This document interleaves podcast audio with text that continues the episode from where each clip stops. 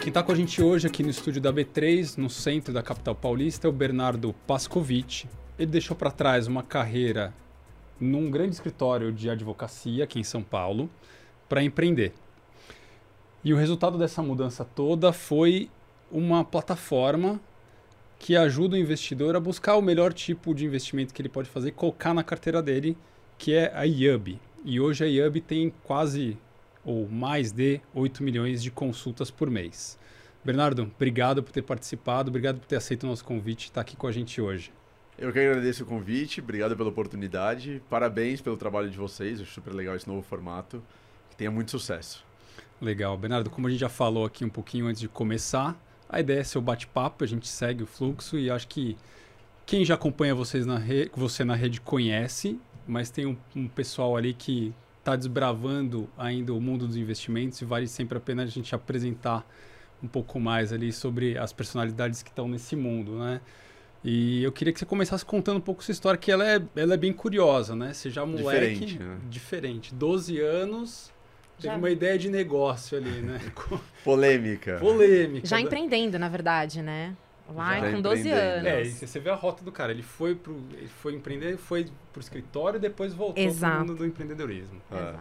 Começando do começo. Eu fazia aula de artes quando eu era pequeno, lá por 10, 12 anos, com uma senhora japonesa. Não sei se ela ainda dá essas aulas, na Vila Madalena, aqui em São Paulo. E nas aulas ela ensinava várias coisas. Tinha aula de pintura, de argila, de cerâmica e de velas. Então eu aprendi a usar parafina, fazer vela em gel, vela parafina normal, etc. E aí eu tive uma ideia de criar velas para vender para as pessoas, especialmente na época do Natal. Porque eu morava quando eu nasci, não quando eu nasci, mas quando eu estava no começo da adolescência, final da infância, com meus pais numa rua aqui em São Paulo que tinha uma igreja bem no final da rua, era a igreja São Gabriel, lá no Itaim Bibi, Jardim Paulista, aqui em São Paulo. E aí todo domingo, todo sábado e domingo tinha as missas, né? Uh, de, desses dias principalmente.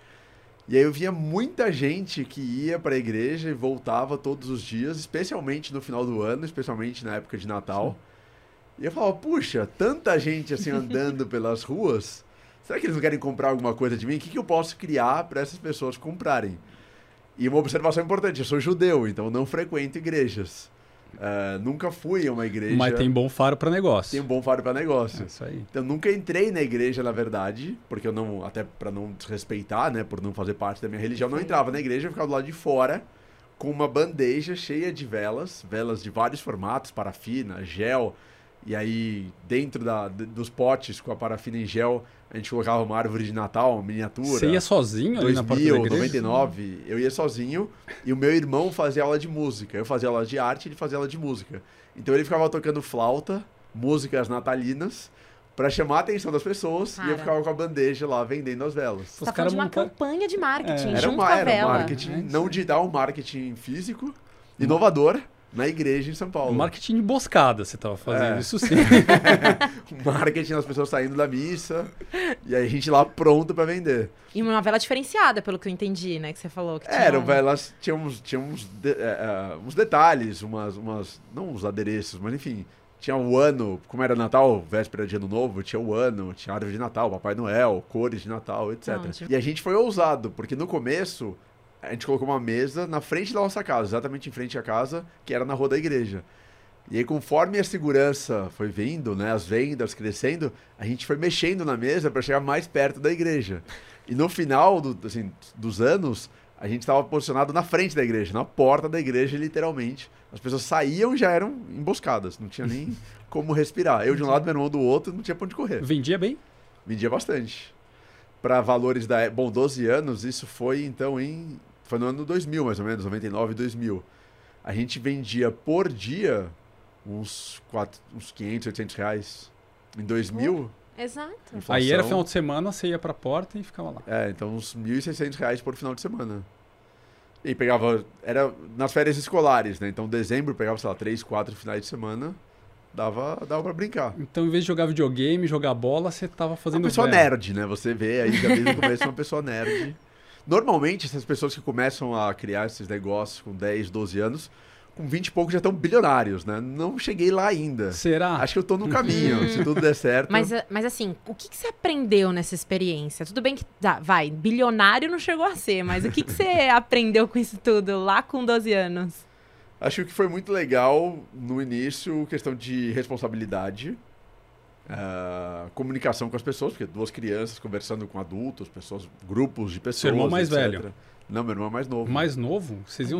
Mas não tinha nenhum tinha adulto ali de 12, olho? Não, eu tinha 12, ele tinha 10. Ele é dois anos mais novo. Então acho que é a questão de responsabilidade, de comunicação, maturidade, ah, a importância de entregar o que a gente prometia, porque muitas pessoas falavam, quero mais do que vocês têm aqui à mostra, então eu vou voltar amanhã, ou vou voltar na semana que vem quero que você faça, sei lá, 10, 15 velas para eu levar para o Natal, para o jantar, etc. Então tudo isso foi muito legal. E também foi muito um aprendizado importante porque a gente quebrou. A gente quebrou no seguinte, seguinte sentido: ganância, né? Ganância sempre quebra. Tudo ia muito bem. O olho cresceu. o olho cresceu, não. Tudo, tudo ia muito bem. É. A gente inovando ano após ano, Natal após Natal. E acho que durava. Eram as férias escolares. Então, acho que janeiro a gente, se estivesse em São Paulo, continuava fazendo. E aí, uma amiga da minha mãe, ela trabalhava numa revista, numa das maiores revistas de São Paulo, que tinha um catálogo de dicas semanais sobre São Paulo. E ela conseguiu pra gente uma, uma exposição, uma, uma- não uma matéria, a gente ia sair naquela notinha. página, uma notinha, dentro daquela sessão de dicas de São Paulo. E aí, quando isso aconteceu, primeiro que a gente falava de uma loja, porque a revista dava endereço, e a gente não tinha endereço, a gente tava lá na frente da igreja, não ia rolar. Então a gente precisou de uma loja parceira. E aí eu falei, pô, a gente vai vender 10 mil velas. A gente vai vender, assim, pra São Paulo inteiro. Vai Vai estourar. estourar. Estourar. E eu falei, vamos comprar então muito material, vamos comprar muita coisa. E meu pai, eu lembro que meu pai falava, falava, vai com calma, vai devagar, não precisa produzir tanto, né? Dá uma sentida na temperatura. Eu falei, não, a gente vai explodir, a gente vai vender para a cidade inteira, milhões de pessoas.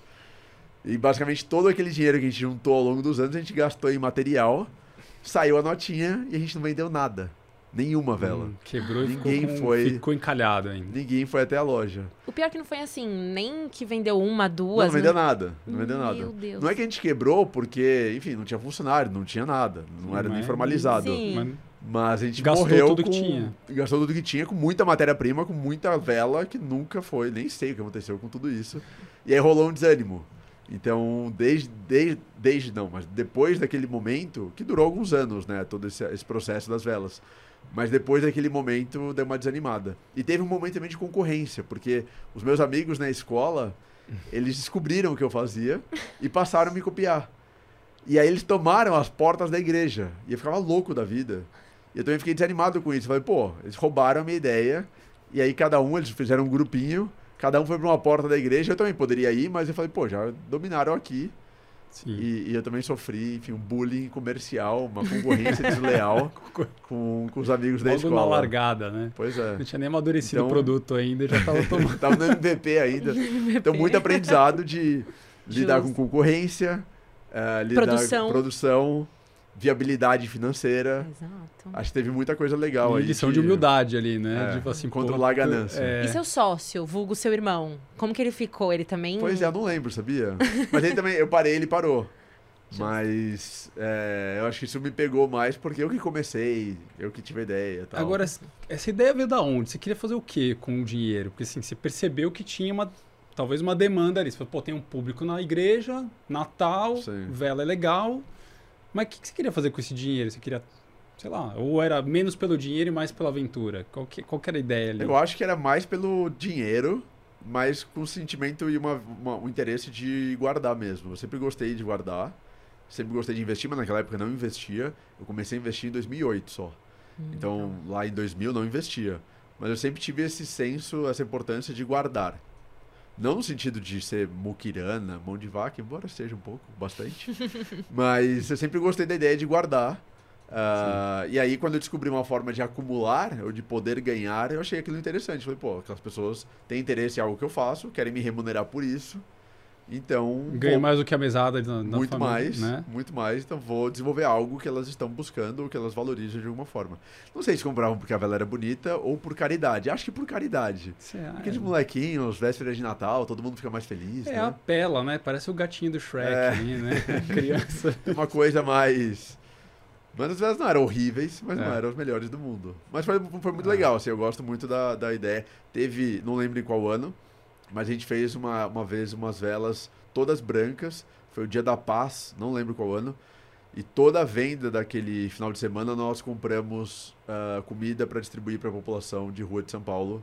E era o dia da paz contra a violência armada, etc. Então a gente fez uma ação legal. Saiu na, saiu acho que saiu algum jornal também sobre sobre essa nossa iniciativa. Então Pô, bacana essa história, hein? Já legal. tava, tava, tava, obviamente, pensando na, na grana, como que você ia Sim. conseguir dinheiro, mas também tava de olho numa, num aspecto mais social. ali. Tem muita Sim. empresa que não faz isso, né? E É, Ale, é. é. legal que ele toca ne- nesse ponto de já começar a investir novo, né? E dentro da sua trajetória, lá em 2011, a gente sabe que você fundou aí sua primeira startup, Aperto.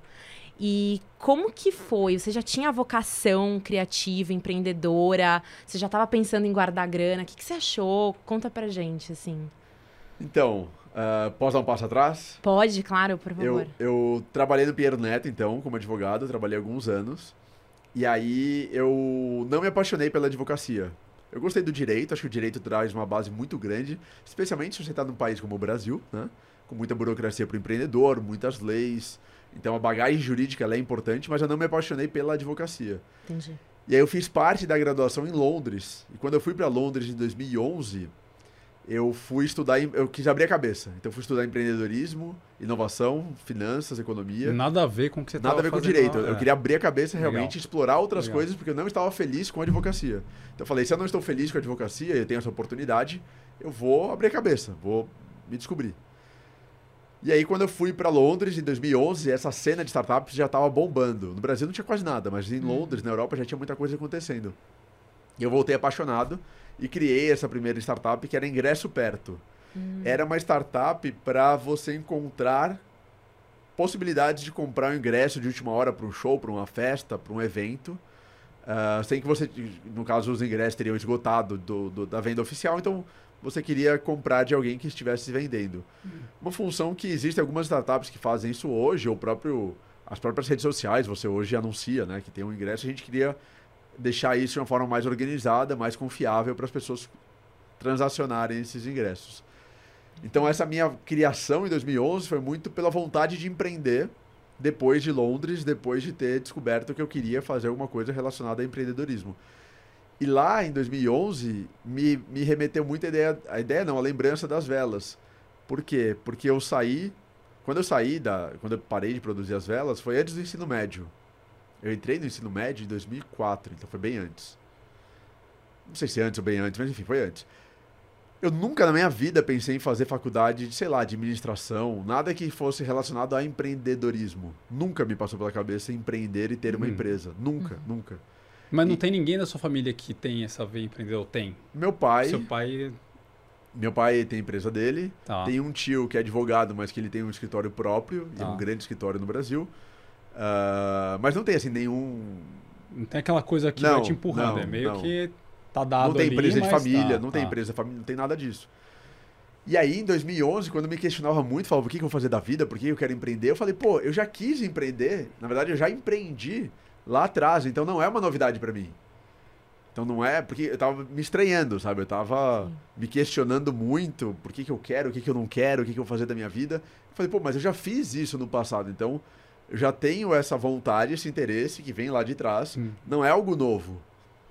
E aí eu comecei aí nessa startup com alguns amigos, não deu certo, porque a gente trabalhava ainda no Pinheiro Neto como advogados, e a primeira grande lição foi, não dá para você tocar uma empresa sem trabalhar ou sem se dedicar ah, full Integralmente. time, né? Integralmente, de cabeça. Não dava para trabalhar no Pinheiro Neto das sete da manhã, da- das 9 da manhã às 7 da noite e tentar empreender das 8 da noite às 10, à meia-noite. É E impossível. final de semana. É. Então essa foi a primeira lição, não deu certo. Então a gente fechou, não continuou. E eu fui sair do Pinheiro Neto depois e aí criei o. Mas vocês chegaram a botar a plataforma no ar. A gente Lançaram, colocou no ar.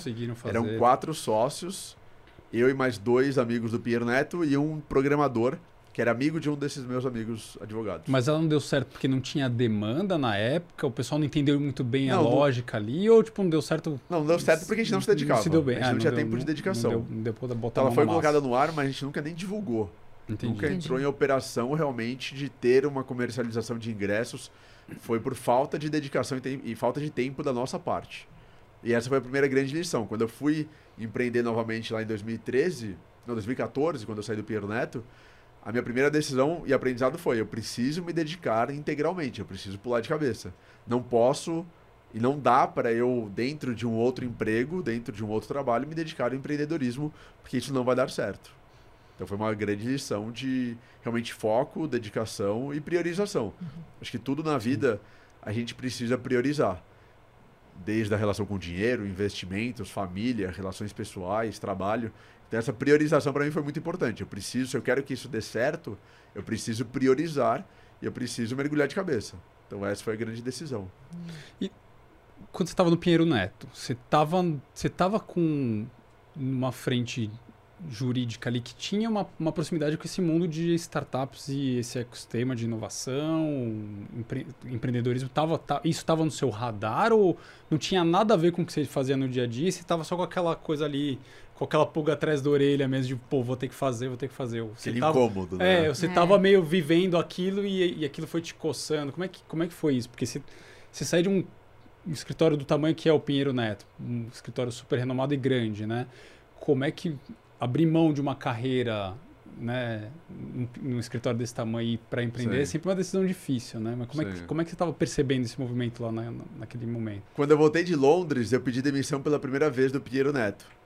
E quando eu pedi demissão, eu queria ir trabalhar com os amigos, também advogados. A gente ia criar um escritório de advocacia focado em startups e investidores de venture capital, né, os VCs.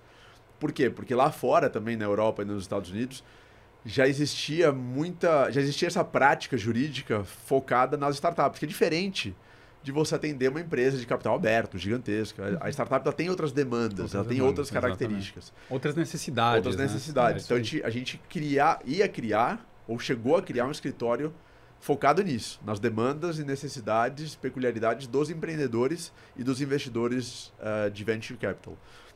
Quando eu pedi demissão do Pierre Neto, eles falaram, pô, não, não saia, crie essa área aqui dentro. E eu tava, eu tava ainda como estagiário, não, não tava formado na faculdade, e eu falei, pô, incrível. Ninguém nunca fez Puta isso. avenida aqui para correr, ninguém né? nunca fez isso na história do, do Pinheiro Neto, que é o Sim. escritório mais renomado do Brasil. Animal, assim, ganhei a vida. Eu vou criar uma área como estagiário, com apoio dos sócios, focada justamente no que eu quero fazer, que é atuar em empreendedorismo, inovação, tecnologia. Vai ser incrível, vai ser animal.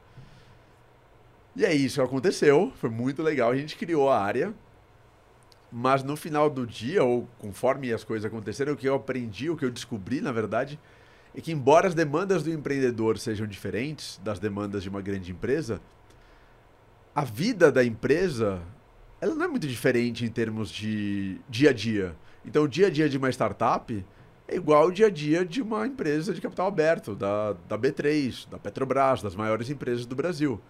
Claro, São são números da sua totalmente- escala, né? Obviamente. São números totalmente diferentes, são mercados totalmente distintos, impacto na economia, impacto na sociedade, não dá para comparar nesse sentido. Mas o que eu quero dizer é, a startup ela tem necessidade de contratos no seu dia a dia. A B3 tem necessidade de contratos no seu dia a dia. Tem que atender cliente. A startup tem questões trabalhistas, a B3 tem questões trabalhistas, a startup tem questões tributárias, a B3 tem questões tributárias. Então, não é criticar né, a B3 ou a startup, é a realidade de uma empresa no direito ou as demandas jurídicas de qualquer empresa. O arcabouço jurídico era o mesmo. É o- no exatamente. É. Então, a lei societária é a mesma, a lei trabalhista é a mesma, a tributária é a mesma. Então, no final do dia, o que eu descobri é que não é tão diferente assim atender uma grande empresa do que atender uma startup do ponto de vista jurídico. E aí voltou aquela frustração. Falei, pô, não estou empreendendo. Foi incrível a oportunidade que eu tive dentro do. Mas abriu essa escritório. avenida? Você tinha clientes Sim, nessa, a nessa gente frente? teve- conseguiu, teve conseguiu. A gente teve clientes, algumas das maiores ah, empresas de capital aberto do Brasil de tecnologia hoje, capital aberto aqui na B3, Começou lá. foram clientes nossos lá na, nessa área. Então são empresas que cresceram muito, deram muito certo. Que legal. Ah, e a gente teve sim clientes, era super legal, mas a frustração de não estar empreendendo, ela estava Você no meu tá dia a do dia. outro lado do balcão, Exato. né? Eu pensei que eu, eu, como advogado, estava de um lado da mesa e o empresário do outro. Eu imaginei que ao criar essa área eu fosse passar por outro lado da mesa. Eu só mudei de mesa. Eu só mudei de uma mesa X para uma mesa Y, continuei do mesmo lado jurídico da mesa e o empreendedor do outro lado. Perfeito. E não era o que eu queria. O que eu queria era passar para o outro lado da mesa. Eu queria ir para o lado do empreendedorismo. Eu queria ir para o lado de ter um negócio. Então a frustração continuou. Ou voltou, na verdade, porque teve todo momento de êxtase, de felicidade, de animação, empolgação. Sim. Mas falei, pô, ainda sou advogado. E não, tô, não, não gosto disso. Nenhuma crítica à advocacia. Mas não, algumas, era, mas não era a sua vibe ali, né? mas eu não curti. É, Eu não gostei. Exato, E é aí- de perfil, né? Exato. Não tem certo ou errado. sim. Então, aí eu tive a, a segunda demissão. Assim como o segundo empreendedorismo na minha vida, nada de primeira, né? Os caras falam, você tá louco, Bernardo. Segura a onda Aí aí. foi muito difícil. Foi muito difícil Imagina. pela minha O família. negócio tá indo bem. E não te É. deu medo? Assim, sensações, sei lá, de você realmente agora vou sair de novo. É que acho que é tão forte o, o... A primeira demissão eu acabei não saindo do escritório, né? Mas é, acho que a gente brinca que quando você é picado pelo mosquito do empreendedorismo, é uma coisa tão forte, tão forte que você não consegue se conter em si mesmo. Então, eu não tinha medo. Eu tinha dúvidas, claro, eu tinha incertezas, mas morava com os pais, não tinha gastos. Então, assim, Perfeito. tinha uma condição, óbvio, uma condição social, financeira, que não é a realidade do Brasil. Então, no Brasil, a gente tem muito essa questão do empreendedorismo por necessidade e o empreendedorismo por opção. Por necessidade, é a pessoa que não tem emprego, não tem nenhuma fonte de subsistência, não tem nenhuma fonte de renda e precisa empreender, porque se não empreender, Uhum. vai infelizmente morrer de fome, vai passar necessidade. E aí a pessoa começa um negócio, começa diferentes tipos de empresa, mas começa algum tipo de negócio. O meu não foi empreendedorismo por necessidade, foi empreendedorismo por opção. Então eu tinha a opção de continuar como advogado, ganharia muito mais e hoje teria acumulado um patrimônio muito maior do que empreendido, se eu tivesse empreendido. Mas foi um, foi um empreendedorismo por opção, por vontade de criar alguma coisa. Então não tive medo. Ah, eu tive dificuldade com a família Contornar a situação. contornar a situação. Então, eu lembro que eu pedi demissão, eu saí do escritório. Eu todos os dias, meus pais são separados. Então, eu e eles trabalham fora. Trabalhavam, né, naquela época fora. Então, quando eu dormia, eu dormia cada um pouquinho na casa de cada. Então, eu acordava no meu pai, eu colocava o terno, colocava a gravata, saía e ia pra casa da minha mãe. Você tá Juro brincando. por Deus. Gente. Porque Você tinha essa... ficou enrolando seu pai pra Não, falar. mas era uma dificuldade, entendeu? E minha mãe também. Então, eu colocava a gravata. Não era difícil contar só pra uma, pros dois mesmo, É. entendi. Eu tenho um tio que ele é fundador do Machado Meyer, que é um dos maiores escritórios do Brasil. Uhum. E eu não pude trabalhar lá por conta dessa questão de nepotismo e tal, então fui pro Pinheiro Neto. Então tinha um peso muito grande, não dele, mas eu perante o meu tio, de como que eu vou desapontá-lo, sabe? Porque eu tava seguindo de alguma forma a trajetória dele e ele trabalhou no Pinheiro Neto. O Brasil inteiro trabalhou no Pinheiro Neto antes de criar as próprias bancas, né, os grandes escritórios. Então ele trabalhou no Pinheiro Neto e saiu para criar o dele.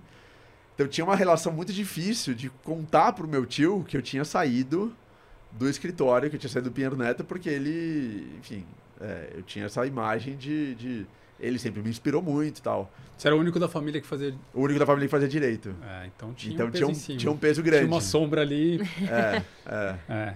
E, e eu sempre falo que ele demorou muito para aceitar que eu fizesse, que eu, enfim, que eu tenha feito essa movimentação, essa mudança, e que hoje o IAB vai super bem, cresce pra caramba. Ele é aceitou relevante, já, aceitou. superou. Superou, superou.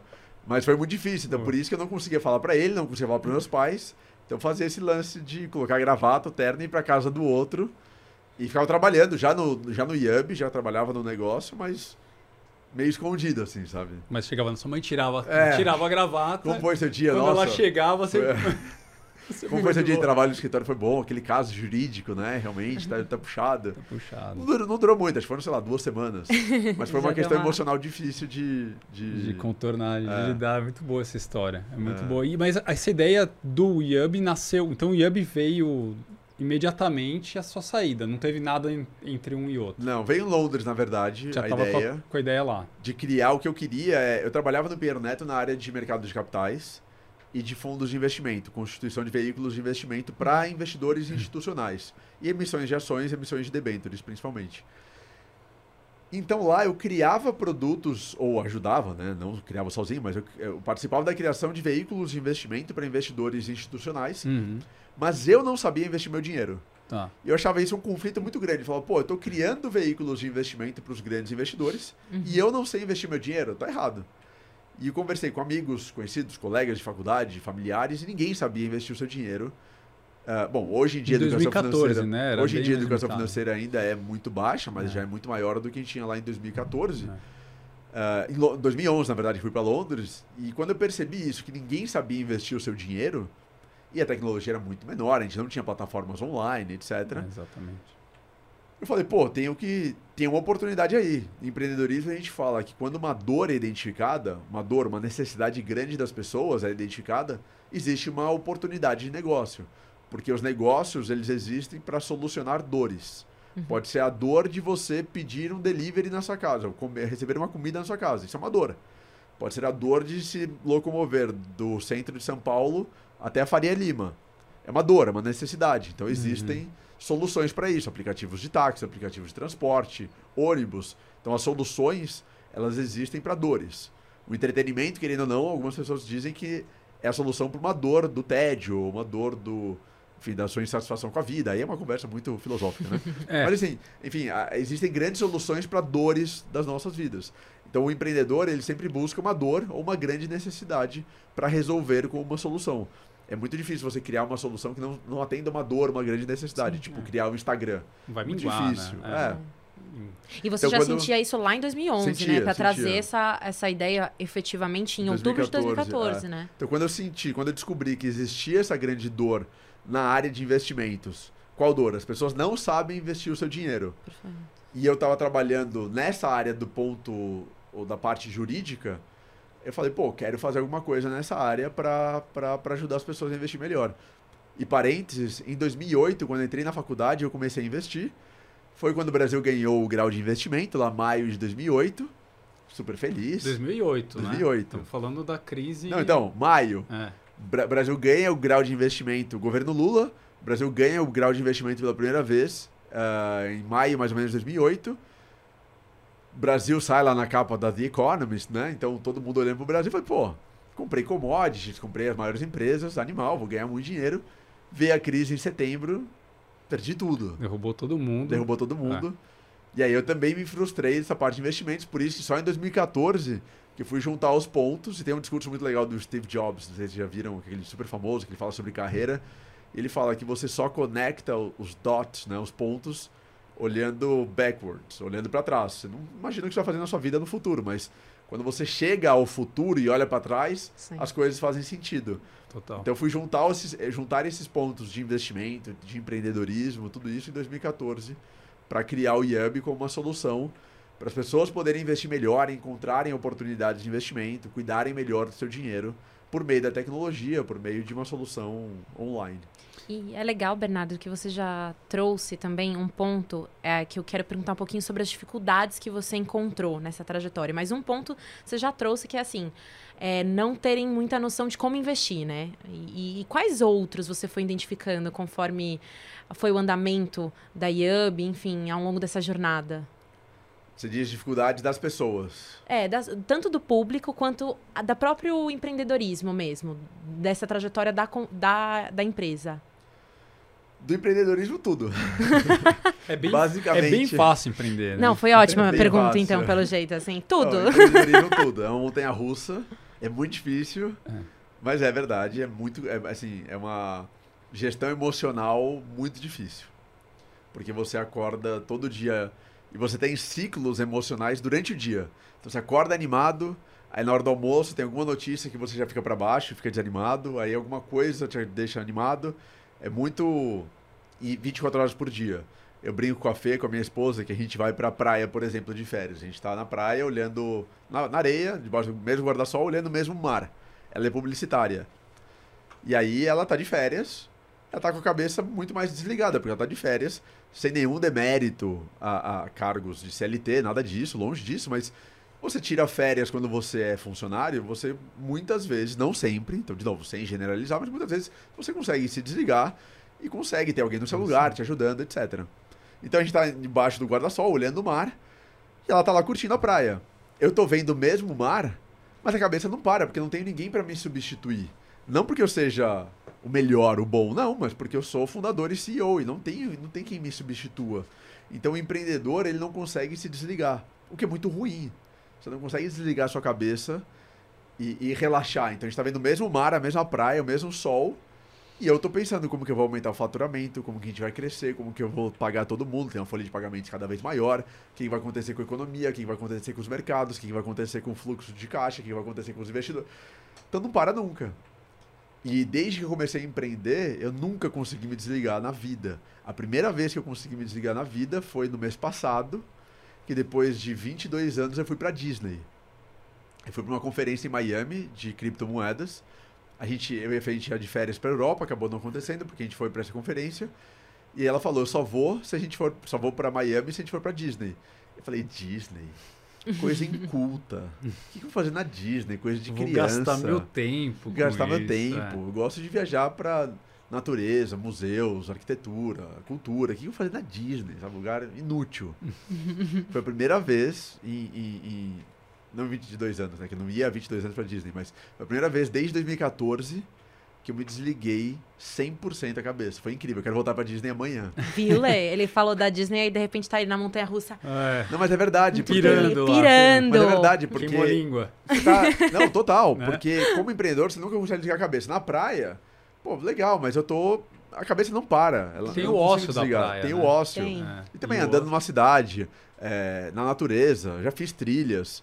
E você não desliga. Na Disney, no meio de uma montanha russa, é verdade. No meio de uma montanha russa, no meio de um simulador, Só no meio dá de um pra negócio, gritar. É, não, mas é verdade, não dá pra você pensar em outra coisa. E ver a fotinho é que depois. aí você extravasou, cara. É, exato. isso, extravasou. exato. Não, mas já extravasei em jogo de futebol, É. já extravasei em show, já extravasei em academia. Não é a mesma coisa. E na Disney a gente andava todo dia 13 quilômetros por dia. É bom. A gente chegava à noite destruído. Sim. Então. No eu- dia seguinte tem mais, né? Maratona então, eu de comecei a parque, falar sobre isso, inclusive com outros empreendedores. Falei, busquem formatos para você se desligar 100%. Em todos esses anos foi a primeira vez que eu consegui me desligar, porque é esse desafio emocional constante. Imagina. Você não consegue se desligar. Então a jornada empreendedora é muito difícil. Ela é muito boa, ela é incrível, ela é muito. ah, ela é- tem uma, uma carga de te recompensar muito legal. Gerar emprego, eu acho uma coisa incrível pensar que eu gero emprego, sabe? O IUB, né? Não eu, Bernardo, Sim, mas o impacto a gente imediato, gera 15 né? empregos. E é incrível isso, porque como você cria emprego? Uma empresa você cria emprego do nada. Então eu sou o gerador de emprego, a gente gera emprego. Eu acho isso muito legal. A gente gera impostos, né? a gente paga impostos, a gente faz a economia, a gente cria riqueza. Eu acho isso muito, muito legal. Então é uma jornada muito legal, incrível, mas é muito difícil, é tudo lutando contra você. É o emocional, é a burocracia do país, é a burocracia de impostos, é competição, é economia internacional, o momento que a gente está vivendo, então é tudo contra você. É, por isso tem essa brincadeira, né? Que quem empreende no Brasil consegue empreender em qualquer lugar do mundo, porque quase a gente está na lanterna dos, do- dos rankings internacionais de facilidade de, de empresa, né? De criar empresa, de Sim. gerir um negócio, de crescer, etc. Então é uma, é uma grande montanha russa. Nem, uma empresa nascendo, você tem que lidar com milhões de pratinhos ao mesmo tempo, você tem que tomar conta, olhar tudo, não tem como escapar nada ali. Você Aí não tem que esse a- suporte. Que né? a bagagem jurídica, para mim, eu sempre achei muito É. importante. Porque eu nunca precisei contratar advogado na empresa. Até hoje, eu tenho os contratos que eu fiz, uso isso até hoje. De um lado, gera uma economia no começo, se você é advogado, senão você tem que gastar com o advogado do, de- do dia zero, Uhum. porque tudo no Brasil envolve lei, tudo envolve uma parte jurídica. E também o próprio planejamento tributário, planejamento jurídico. O que, que o IAB pode fazer perante a CVM, por exemplo? A gente não pode recomendar investimento, eu sabia disso, Sim, por conta da minha atuação jurídica. Eu não posso dar recomendação de investimento, eu não posso distribuir valor imobiliário, não posso ah, pegar dinheiro das pessoas, fazer gestão, fazer administração de valor imobiliário. Então, o que, que eu posso fazer, o que, que eu não posso fazer? Ah, então, essa carga jurídica sempre foi muito importante, essa bagagem jurídica sempre foi muito importante. A gente teve problema com o INPI de marca, o IAB YUBB. Uhum. Teve uma instituição financeira, não vou mencionar o nome, ah, que disse que a gente não poderia usar o, o, o nome YUBB, porque ela tinha um uma parte desse nome. E aí, a empresa mal tinha começado, a gente já levou um processo administrativo, não um processo judicial, né? No INPI, Tomou um cartão amarelo ali. por conta de uso de marca, e, na- e depois a gente ganhou o processo, porque não Ah. tinha nada a ver. Então, tudo tem a ver com questão jurídica no Brasil. Se você é advogado, você de alguma forma já sai na frente em termos de eficiência, em termos de planejamento, em termos de custos. E essas pancadas dão uma desanimada, Pra né? caramba. Você fala, puta, nem comecei já tomando uma porrada de uma empresa grande aqui. Pra Você fala, caramba. cara, nem comecei a nadar. É. Isso é Né? Brasil. É, Isso é Brasil. É, é a É, dificuldade do difícil. empreendedorismo no Brasil. É. Tudo está contra você. Ah, hoje a gente até tem alguns programas, algumas facilidades, mas ah, quando eu comecei, não que tenha começado décadas atrás, mas tudo está contra você. E, e aí é muito difícil, porque tudo cria um desincentivo para você realmente empreender, né? É, e como advogado, ah, eu estudei na USP, que é uma das melhores faculdades de direito do Brasil, e 90% dos meus amigos optou por carreira pública. Então a gente tem um incentivo no Brasil de seguir carreira pública. Você passa, você estuda quatro anos, cinco anos, seis anos, passa numa carreira pública e você não tem preocupação financeira mais para o resto da sua vida. Estabilidade, Estabilidade, carreira, né? tranquilidade, ah, ótimos pagamentos. De novo, não é um demérito às carreiras Não, públicas. é o que é. Mas né? é um demérito, É na minha é. visão, ao pensamento brasileiro de querer só ir atrás de carreiras públicas e não ir atrás de carreiras que geram inovação, que geram emprego, que pagam impostos. Porque sem a geração de empregos, nenhum Estado se sustenta. Mas é a percepção de que empreender é muito difícil. Então E não tem incentivo. pessoas- não tem Não tem incentivo. incentivo. Isso afasta Você geral, tem mais né? incentivos para ir para a carreira pública do que para ir para a carreira privada de empreendedorismo. Ah, então é realmente isso, é todo mundo contra você e outros, outros incentivos muito mais interessantes para você não empreender. Então, para empreender, você tem que querer muito, assim. tem Não, que querer tem- sofrer bastante. Dentre tantos desafios que você mencionou agora, é uma dose diária realmente de vontade e, faz- e querer fazer acontecer, né? de Não autoestima, de superação. É pessoal e profissional, né? Um plus aí, de é. tan- tanto lado. É, e perante tudo, perante companheiro, companheira, família. Uhum. E se eu fosse advogado, eu estaria numa condição financeira melhor. Se eu fosse funcionário público, um juiz, um promotor, estaria numa, numa condição financeira melhor. Então tem a pressão sua, tem a pressão ah, Da comparação com, da comparação com a com, turma, com né? amigos, tem a questão de família, de, É. de, de esposa, esposo, companheiro, companheira. A Fê, ela, é- minha esposa, ela é super compreensiva, nunca me impressionou com nada. Mas não sei também o que passa pela cabeça dela. Será que ela queria viajar mais? Será que ela queria ter outra casa? Será que ela queria ter outro carro? Eu sei que não.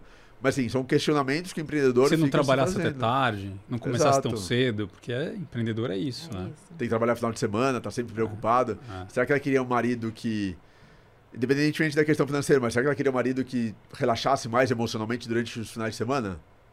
Relaxasse mais durante as férias? Então, é muita coisa, sabe, envolvida, é muita preocupação, é muita... Que ok, ah, um CEO de uma grande empresa, de uma empresa listada, também, Também tem tem. essas preocupações. Também tem. né? Mas aí, pelo menos, tem a questão financeira. Tem uma recompensa financeira muito grande. Mas você Não tem uma estrutura Tem uma estrutura grande. que te apoia, você tem conselheiros, você tem diretores que te ajudam na tomada de decisão. O empreendedor é muito sozinho, sabe? É muito você com você. Arregaçar sempre, a manga ali é, e vai, né? é. Agora, para explicar para quem não conhece, como é que você define a IUB? Que, que- qual que é a qual que é a ambição, qual que é o propósito vai da IUB? O que, que você pretende com ela? A definição da empresa, a gente fala que é como se fosse um busca-pé, um Google, um trivago de investimentos. Então, assim como você acessa platafo- essas plataformas para procurar e comparar preço de carro, de passagem aérea, de quarto de hotel, de celular, geladeira, computador, as pessoas acessam o IUB para procurar, encontrar e comparar oportunidades de investimento. Em renda fixa, em fundos de investimento, em renda variável, ETFs, etc, etc, etc. Então, é uma plataforma para você encontrar e comparar oportunidades de investimento. O grande propósito sempre foi levar transparência financeira para as pessoas, não é educação. A gente leva muita educação, porque a gente cria muito conteúdo, mas o propósito é transparência financeira. A gente acredita que transparência é mais importante que educação, porque a transparência ela tira todos os vieses, ah, os conflitos, os problemas do mercado. Então, na transparência, a gente mostra qual é o melhor título de renda fixa para você investir.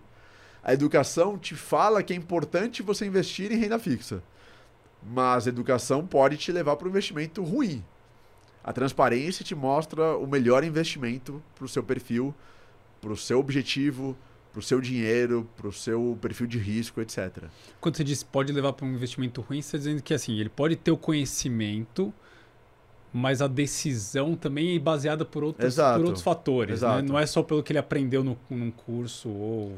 Então você pode, você pode ter educação e falar, "Ah, eu tenho nesse momento agora, maio de 2022, Selic subindo, eu preciso investir em renda fixa, em CDBs, legal. Essa é a minha educação financeira, eu estou educado financeiramente, eu sei que eu preciso colocar parte do meu patrimônio em CDB pós-fixado, porque a Selic está em alta, é o investimento que tem um potencial interessante de remunerar o meu patrimônio. Mas qual CDB pós-fixado? Se eu for para diferentes instituições, eu vou receber diferentes recomendações. Algumas recomendações serão muito ruins, porque as instituições muitas vezes têm interesses nem sempre alinhadas ao interesse do investidor. Então a transparência financeira ela vai te mostrar um investimento bom para o seu perfil, para o seu objetivo, para aquele momento. Porque do contrário, sem a transparência, com a educação você pode fazer uma escolha ruim. Então, mesmo educado financeiramente, você pode optar por um investimento ruim. Entendi. E boa. esse investimento ruim pode ficar abaixo da inflação e nada pior para o investidor do que perder dinheiro para a inflação. Então, sem a transparência, você pode perder dinheiro. Sem educação também. Mas com educação e sem transparência, você ainda está num, num- num lugar ruim E o que, em que termos você de decisão. E o que você sente de 2014 para cá nesse sentido de educação financeira?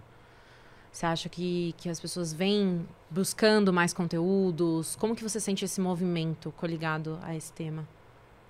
Eu acho que não dá nem para comparar, mudou muito, mudou tudo. Em 2014 a gente não tinha influenciadores falando sobre educação financeira na internet. Em 2014 a gente nem tinha, o Instagram estava começando, mas não tinha influenciadores, não tinha youtubers falando sobre isso. As empresas não se dedicavam, as empresas, digo, bancos, corretoras, gestoras, não se dedicavam à educação financeira como se dedicam hoje. Nem tinham um posicionamento online. A B3 já tinha várias iniciativas de educação financeira, mas a minha visão é que elas se potencializaram muito com tudo que a B3 faz na internet, com, com acesso da internet, com acesso das mídias sociais, É, redes você botou um sociais. amplificador em cima, né? Exato. É isso. E especialmente em 2014, 2016, mas a gente estava no ciclo de alta da Selic, fez com que a Selic batesse em 2016 14,25% ao ano. Então, naquele momento, a gente só falava sobre renda fixa e as pessoas só queriam renda fixa. A gente saiu de 14,25% ao ano em 2016, que não foi a máxima histórica do Brasil, mas a gente foi em 2020, 2020 durante a pandemia, no Uhum. começo da pandemia, para Pra 2% ao ano. Que foi mínima histórica. Aí foi mínima histórica. Nunca na história do Brasil a Selic tinha atingido um patamar tão baixo. Sair de 14,25 e alcançar 2 mudou tudo na vida do investidor brasileiro. A renda fixa perdeu totalmente o interesse, totalmente a atratividade. As pessoas migraram em massa por conta do juro, por conta dos influenciadores, por conta da educação financeira, por conta da atuação da B3, migraram em massa para renda variável. Então, fundos imobiliários, ações, ações brasileiras, BDRs, ETFs, tudo isso cresceu absurdamente no Brasil e na, na percepção de interesse por parte do investidor. BDRs que nem eram autorizados para os pequenos investidores passaram a ser autorizados no segundo semestre de 2020. Foi uma grande campanha da B3, foi super importante essa iniciativa da B3. Então, mudou tudo, tudo, absolutamente tudo no Brasil. O problema é que estamos no Brasil. E agora, no momento da gravação, a Selic já está em dois dígitos novamente. Então, olha a loucura. A gente E sai de- viés de alta. a gente, a gente sai de 2016 para 2020, em quatro anos, menos de quatro anos, a gente saiu de 14,25 e foi para 2. E agora, em menos de dois anos, menos de um ano e meio, porque o ciclo de alta da Selic começou em março de 2021. Em menos de um ano e meio, a gente saiu de 2 e já está acima de 10. Então, isso é muito ruim para o investidor, porque o investidor fica perdido. Ele fala, pô, eu vou tava na renda fixa, saí tudo da renda fixa e fui para renda variável. Agora tem que sair da renda variável e voltar para renda fixa. O que, que eu faço? Ele não está errado, o investidor. Claro, a gente incentiva um comportamento de longo prazo, mas ele não está errado, ele está certo Mas em buscar assusta, as melhores né? oportunidades, mas Assusta, assusta, prejudica a educação financeira, prejudica as empresas no Brasil, prejudica a gestão de investimento, inflação acelerando cada vez mais.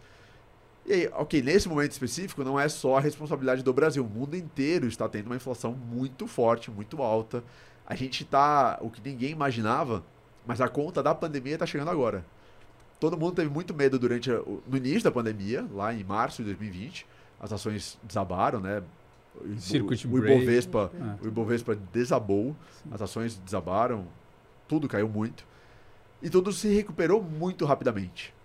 Ah, o Ibovespa bateu o recorde histórico depois de alguns meses. Nasdaq nos Estados Unidos bateu o recorde histórico em junho. Em, em final de maio estava batendo recorde histórico. O S&P também batendo recorde histórico em junho, julho. Tudo voltou muito rapidamente. A conta não veio. Não a parte de, obviamente, saúde, mortes, tudo isso, obviamente, não estou menos- A gente já menosprezando. sentia já de imediato. Isso é óbvio, mas a parte É. econômica, financeira, a conta não veio. A conta chegou agora. Então agora tem inflação pra caramba no mundo, Brasil, etc. Mas para o investidor é muito complicado essa situação de juros, ah, que também cai muito rapidamente, sobem muito rapidamente. Existem algumas críticas aí ah, de economistas à questão de gestão da política monetária brasileira, né? Não deveria ter, talvez, caído tão rapidamente e tanto, porque agora está subindo muito rapidamente, subindo muito.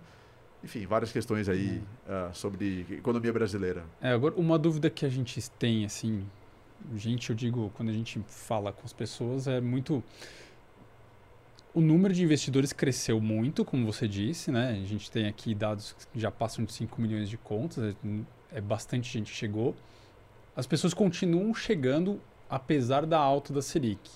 Você vê que esse é um movimento que, assim, vai ter talvez um, uma diminuição de entrada ou ou tem talvez um potencial de saída grande, assim? Como é que você vê isso? Porque assim, quando você vê o aumento, é muito mais fácil para o investidor. Pô, vou ficar tranquilo na renda fixa, Sim. sem risco, tá rendendo, né? Selic em alta ali. Como é que você vê? Você acha que tem potencial de dar uma travada mesmo e ficar, ou talvez ver uma diminuição? Ou você fala assim, putz, agora tem um momento que também o investidor já também já está um pouco mais, apesar de estar mais assustado, tem uma boa parte que está mais, mais escolada, né? Sim. Sim. aprendeu. Então, assim, puta, é, o- é um pouco do jogo do mercado. Então, vou diversificar aqui a carteira, vou ter renda fixa, vou pôr um pouquinho aqui.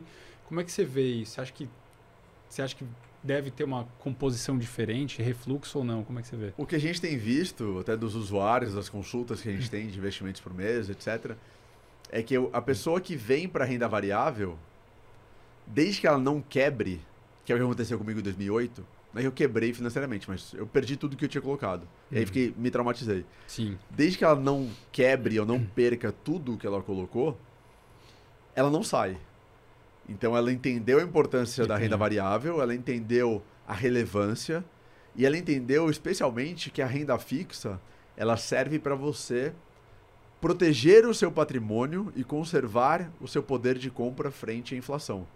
Mas a renda fixa não multiplica o seu patrimônio. Ninguém no mundo ficou milionário, bilionário investindo em renda fixa. Porque a renda fixa ela não é assimétrica. Ela não traz resultados gigantescos a partir dos seus investimentos. Não, ela traz resultados pequenos, mas sem risco, ou com risco baixíssimo. Esse é o papel da renda fixa. A renda fixa serve para proteger o seu patrimônio da inflação e conservar o seu poder de compra. A renda variável é que traz dividendos, traz grandes multiplicações. Então, quando a pessoa percebe isso, ela nunca sai da renda variável. Ela pode diminuir a sua posição, mas é outra coisa, não é sair, não é abandonar. Ela diminui a posição porque agora no Brasil faz mais sentido, na relação risco-retorno, investir em renda fixa do que investir em renda variável. Aloca um pouquinho Então, mais aloco mais em lá. renda fixa. Não abandono totalmente a renda variável, Ah. mas aloco, aumento a minha exposição à renda fixa para aproveitar a alta do juro, conforme a Selic entre num platô, porque o juro ele não ele não atinge o pico e começa a cair, assim como não atinge o fundo e começa a subir. Não é assim que se faz Ele política se monetária. mantém por um tempo. Ele se mantém por um tempo. E o próprio Banco Central, ou os bancos centrais, sinalizam isso. Eles querem reduzir a incerteza do mercado. Então, eles vão sinalizando, falando: olha, acho que chegamos aqui no platô, vamos manter o juro nesse patamar durante algum tempo para ver a reação econômica. E a reação do juro na economia também demora para surtir efeitos. Ou seja, o investidor ele vai aumentando e reduzindo sua exposição, mas a nossa visão, e o que a gente tem visto, na verdade, na prática, é que as pessoas que entraram em renda variável, elas não saem totalmente. Elas reduzem ou aumentam sua exposição, a menos que tenham quebrado. Então, quem entra na- com muita ganância, quem entra para fazer day trade, quem entra para fazer operações de curtíssimo prazo, alavancadas, para apostar realmente. O risco né? é muito alto. Né? Aí, quando elas quebram ah, ou ficam traumatizadas, aí elas saem do mercado. Mas é, eu acho que o ganho que a gente teve em termos de educação financeira nos últimos anos é algo que veio para ficar e que a gente não vai perder. O Brasil precisa ajudar, então a economia precisa ajudar. Uh, porque senão não tem, enfim, não tem educação financeira, não tem influenciador, não tem esforço da B3 que consiga realmente segurar é. essa, essa, essa entrada das pessoas. Mas a minha visão, e o que a gente tem visto, pelo menos por enquanto, é que as pessoas não saem, elas aumentam ou reduzem sua exposição. E curiosidade, quais produtos você investe hoje? O seu perfil mais arrojado Polêmica. ou mais Polêmica. conservador? Tum, sobe a vinheta, sobe a vinheta. Polêmica. Já que estamos falando a respeito do tema. E o Bernardo? Eu sempre falei que o maior investimento de um empreendedor é a sua própria empresa, que é renda variável ao extremo. Então eu sempre investi pouco em renda variável, por conta do meu investimento no IAB mesmo, que para mim era a maior renda um variável risco que existia. alto ali, né? É, é, é. justo. Mas conforme a, a Selic foi caindo nos últimos, né, desde 2016, eu passei a aumentar a minha exposição e investir mais em renda variável. Então hoje eu invisto muito em renda variável, ações brasileiras, BDRs, ETFs, que eu adoro, e criptomoedas. Uh, e tenho, claro, reserva de emergência em renda fixa, e reserva de oportunidade, né? Aquele dinheiro que você deixa uh, ah, para fazer compras. Então, se o Bovespa cai para caramba, se o S&P cai para caramba, se surge alguma grande oportunidade no mercado, eu tenho um montante guardado para essas oportunidades. Uhum. Que não é reserva de emergência, né? Reserva de emergência é para o problema que você tem, algum, algum incidente, alguma coisa, uh, alguma emergência, como o próprio nome diz. É, você usa aquele dinheiro.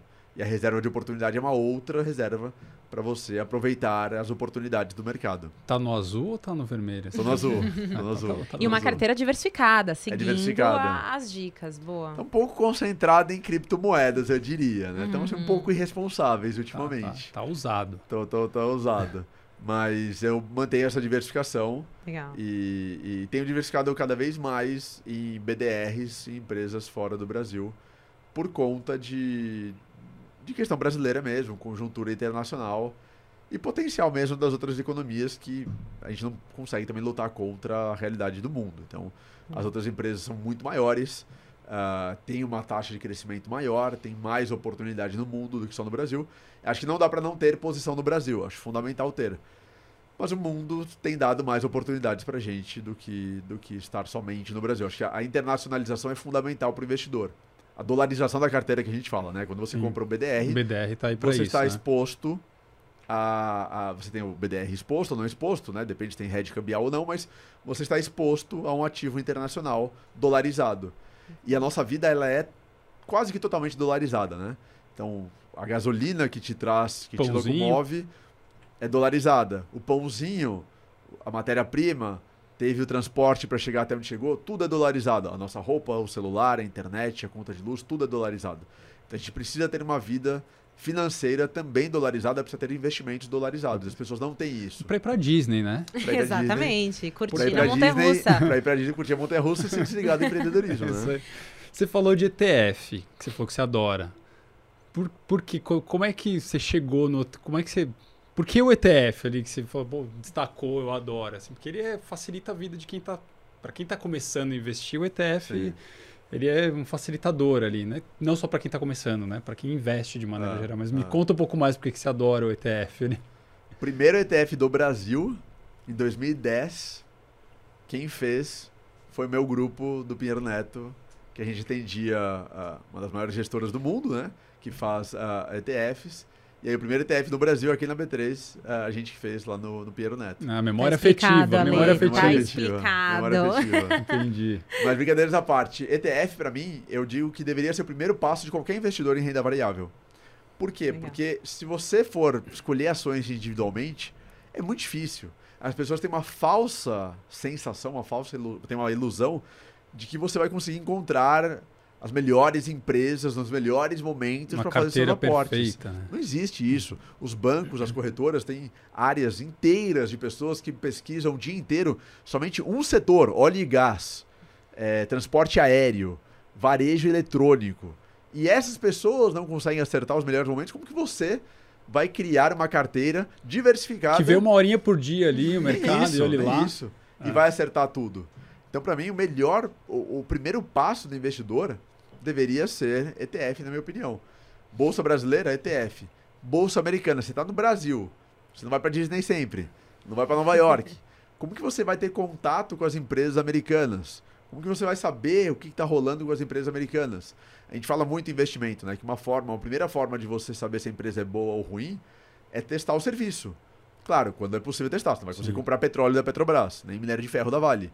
Mas uh, uma, um banco, uma empresa, uma companhia aérea, uma varejista, você consegue testar os serviços. Se você é bem tratado, se a qualidade é boa, se o atendimento é bom, se você vê uma relevância naquilo que está sendo feito, já é um primeiro filtro para você selecionar boas empresas. Se as empresas são americanas, ok, você tem empresas americanas atuando no Brasil, mas você já tem uma dificuldade maior em alguns casos. Vai de ETF. O uhum. próprio Warren Buffett fala isso. Fala, compre ETF do S&P. Faça isso e pronto. Criptomoedas. Você vai escolher criptomoedas. Como que você vai analisar criptomoedas do zero? Como você vai escolher as melhores, as piores? Tem ETF de criptomoedas fundos imobiliários. Tem ETF de muita coisa, né? Sim. O mercado brasileiro de ETFs ainda é pequeno comparado ao americano, mas a gente tem cada vez mais ETFs Até aqui BDR no Brasil. de ETF tem. Pois é. Né? Facilita para quem quer. Então, então lá o, fora, né? eu gosto muito do ETF nesse sentido de diversificação, facilidade e exposição a ativos que você sozinho não consegue selecionar. É uma ilusão achar que você tem uma capacidade melhor do que um banco inteiro, uma corretora inteira que tem áreas e áreas dedicadas a diferentes setores da economia. Uma ilusão. Isso, para mim, quem ganha dinheiro individualmente, sem se dedicar profissionalmente. Você fala, eu sou, claro, eu sou investidor claro. profissional. Sim. Pessoa física, não preciso ter dezenas de milhões de reais, mas sou investidor profissional, me dedico a isso e beleza. E confio, não confio, mas acredito que você possa ter um bom desempenho. É dedicação mas se você, exclusiva. se você tem uma profissão, qualquer uma, uh, advogado, dentista, médico, publicitário, jornalista, qualquer uma, e você me diz que com meia hora por dia, uma hora por semana, duas horas por semana, você consegue selecionar empresas e acompanhar a vida dessas empresas de forma satisfatória, eu não acredito. Porque não dá. Então eu prefiro muito mais o ETF para isso. O ETF vai te ajudar muito mais do que a sua, a sua, o seu stock picking, né? a sua uhum. escolha individual das ações. E se você ganhar dinheiro, vai ser sorte. E a conta vai chegar e a conta está chegando agora. Então, não que os ETFs não claro. estejam perdendo dinheiro, é. mas o índice uh, ou os índices eles, estão, eles são muito mais diversificados. Você tem uma proteção maior também em momentos de estresse. E o que tem uma coisa com você, além do IUB, que é, como você disse, ele dá transparência para produtos, então consigo comparar tipos de produtos de investimento diferentes. Como é que, que tipo de outro conteúdo você consome para balizar sua, sua, seu aporte ali? Como é que você, onde você procura informação que além do IUB, obviamente que você já tem a vantagem de ter a ferramenta na, na mão, né? Sim. Mas como é que, que, que você observa ali na hora que você vai falar, putz, aqui acho que tá legal, ou então, puta, vou sair daqui porque acho que tem um movimento aqui que não tá bacana. Ou, ou como é que você consome ali o conteúdo no dia a dia? Porque também empresa, é muita coisa. Puta trampo. E é. aí você fala, meu, agora tem que parar aqui e analisar o mercado tal. Dá tempo, entendeu? Como é, como é que. Ou você tem alguém que te, que te orienta, como é que você faz? Claro que o seu dia a né? dia já te facilita Sim, a vida, é, né? O que, falar, aí... eu queria falar é exatamente é. isso. Eu trabalho no mercado. É. Então eu não tenho um cargo em uma instituição financeira. Sim. Mas o IEB está inserido no mercado. Então eu sei tudo o que está acontecendo. Uh, tudo bem, agora a gente está aqui gravando, mas eu sei como estão as bolsas, sei que as bolsas hoje, a gente está gravando, então as bolsas hoje abriram em leve alta, saiu a inflação americana, as bolsas viraram para forte queda, isso puxou, então eu sei tudo o que está acontecendo. Sim. Uh, macroeconomicamente também. É, e aí eu consumo... Tá de olho na agenda ali, tá né? olho, uh, Sim, pela própria de produção de conteúdo claro. que a gente faz no IUB, e também para responder dúvidas dos usuários, para entender sobre o que está acontecendo. A gente não faz alocação de investimento, a gente não faz recomendação, mas a gente sabe o que está acontecendo pela produção de conteúdo. E tem os analistas que eu sigo, que eu confio, e aí eu tomo decisões com base na minha percepção do que está acontecendo no mundo e com base no que esses caras também estão dizendo. Quem são esses analistas? Uh, são esses analistas produzem conteúdo, seja no Instagram, seja no YouTube, e aí eu consumo esses analistas por meio dessas plataformas. Eu não assino nenhum relatório hoje, eu não tenho um advisor em termos de, de, de finanças, né? Tá. Eu tomo minhas decisões, mas eu consumo informações a partir de algumas fontes, brasileiras e estrangeiras. Uh, cripto, por exemplo. Cripto, eu digo que não dá para você tomar decisão sobre criptomoedas sem gráfico. Então não é que eu sou um trader, não faço isso, mas eu uso gráficos para entender o que está acontecendo no mundo de cripto. Porque a volatilidade é tão grande E, e, tudo é tão novo que você não tem fundamentos suficientes, exceto o Bitcoin, mas você não tem fundamentos suficientes para justificar uhum. o que está acontecendo com cada criptomoeda. Para mim, só gráfico. Tá. Então eu vejo gráfico. Eu gosto, eu sempre gostei muito de gráfico, de geografia, de mapa. Então eu adoro gráficos. Gráfico de economia, gráfico de. Uh, uh, demográficos, etc. Eu adoro gráfico. Então eu adoro gráfico de investimento. Eu gosto de ver os gráficos porque é um prazer, é uma diversão. Mas eu não tomo decisões todos os dias, não fico mexendo na carteira todos os dias. Eu mexo quando precisa, quando tem algum claro. elemento. Pode ser todo mês, pode ser toda semana, pode ser a cada três meses, a cada seis meses. Depende muito. Mas eu gosto de tomar as decisões dessa forma. Eu entendo que não é como as pessoas tomam decisões, né? As pessoas tomam decisões uh, que não trabalham no mercado precisam de um apoio maior. Sim. Então tem muita gente que assina casa de análise, né? Que assina uh, ou que recebe a recomendação de um agente autônomo, de um sim. consultor de investimentos, de um gerente do banco, etc. Mas eu gosto muito de incentivar que as pessoas tenham, entendam minimamente sobre o que está acontecendo, porque não é difícil. É, tem uma grande, um grande mito sobre a dificuldade de se entender sobre investimentos. E o próprio mercado, eu acho que alimenta essa dificuldade para valorizar a sua atuação, que é normal. Os advogados também fazem isso, né? Uhum. É, dificultam para vender facilidade. Sim. É... Vocês têm o manual do mundo, né? É, é. Mas assim. Só vocês sabem ler. Exatamente, e escrever. é. Mas quando você entende minimamente economia, e eu não sou economista, não é difícil você entender que a inflação está em alta. Sim. Os Estados Unidos, a maior economia do mundo, eles vão divulgar dado de inflação. Se a inflação vier acima do esperado, isso é péssimo. Se a inflação vier abaixo do esperado, isso é bom. Claro, estou simplificando muito sim, aqui uma análise sim. econômica. Mas no seu dia a dia, quando você vai pegando o domínio de alguns conceitos, não é tão difícil. Você não vai fazer uma análise econômica, você não vai, não vai fazer projeções econômicas. Você tem que entender como que a economia e questões macroeconômicas interferem no seu investimento e nas suas finanças. Então, se você vem observando a elevação da taxa de juros, se você vem observando a elevação da inflação, se você vem observando queda uh, da oferta ou problemas de oferta, você vai acendendo alguns alertas falando, olha, as coisas não estão muito boas, né? Em algum uhum. momento isso vai dar problema. Aí você começa a reduzir sua exposição à renda variável, vai comprando ativos de proteção, ouro, ETFs, ah, ativos dolarizados, renda fixa. Então, não é tão complicado. O complicado é você querer acertar os melhores momentos e você querer fazer trades de curtíssimo prazo. Os grandes investidores falam isso, né? Que investir é um ato muito monótono, muito sem graça. Barsi fala isso aqui, Buffett fala isso lá fora. E é isso, investimento é monótono. É consistência né? ali. É consistência, né? persistência, longo prazo e é monótono. Sim. Porque as coisas não acontecem todos os dias. Não é filme, né? meses né? Não é filme. Exatamente. Se você quer é. emoção, você vai para o day trade. E aí existem vários estudos, Sim. várias estatísticas de que mais de 95% das pessoas perdem dinheiro no day trade. Então são escolhas. Você quer emoção? Vai pra Disney, vai pra Montanha Russa, é isso aí. pula de paraquedas. É, não precisa fazer emoção com o seu dinheiro, né? Exatamente. Eu te perguntei porque é justamente isso. Muita gente imagina que talvez só olhando um indicador talvez seja suficiente. Aí você vê que Sim. mesmo uma pessoa como você, que está no mercado, tá todo dia, é né, Fê? O cara tá todo dia ali, tá acompanhando de perto. Ele tem que ver um monte de coisa antes de tomar uma decisão. É, então, assim, é. pra, até para deixar claro para as pessoas que quem está assistindo, pô, não é não é joguei um papelzinho para cima, escolhi total. aqui e vou, entendeu? Tem um, tem um entendimento grande. E eu tenho uma pergunta polêmica. E seus amigos e parentes pedem dicas? Nossa, Querem muito. um manual? Muito. Como investir Me mostra hoje? sua carteira, Me mostra sua carteira. Como advogado já tinha isso, né? Porque sempre tem o, o, parente, amigo advogado, vê esse probleminha aqui para mim, você vê é um negócio gigantesco. As pessoas acham... Um artigo, 350 páginas, é, dá uma olhadinha. É. E não valoriza o seu tempo, né? É, claro. Como advogado já tinha isso. É. E, e, eu já me estressava. E agora tem muito isso. As pessoas acham que é isso. Falar, ah, o que, que eu faço? Cara, não é assim. O que, que você Tô faz? com um dinheirinho aqui, Bernardo, onde eu ponho, hein? Exatamente. Né?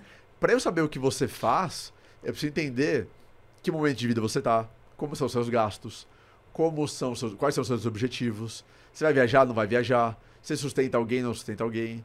Uh, como está a sua carteira? Onde você já investe, onde você não investe? É muita coisa. E primeiro que eu nem posso em termos regulatórios, claro. não poderia dar claro. né, consultoria ou sugestão de investimento. É claro que informalmente para um parente, né, sem ser remunerado, Sim, tudo bem. de né? domingo ali. Exato, exato. Não é que eu estou profissionalmente fazendo isso, Sim. não posso profissionalmente.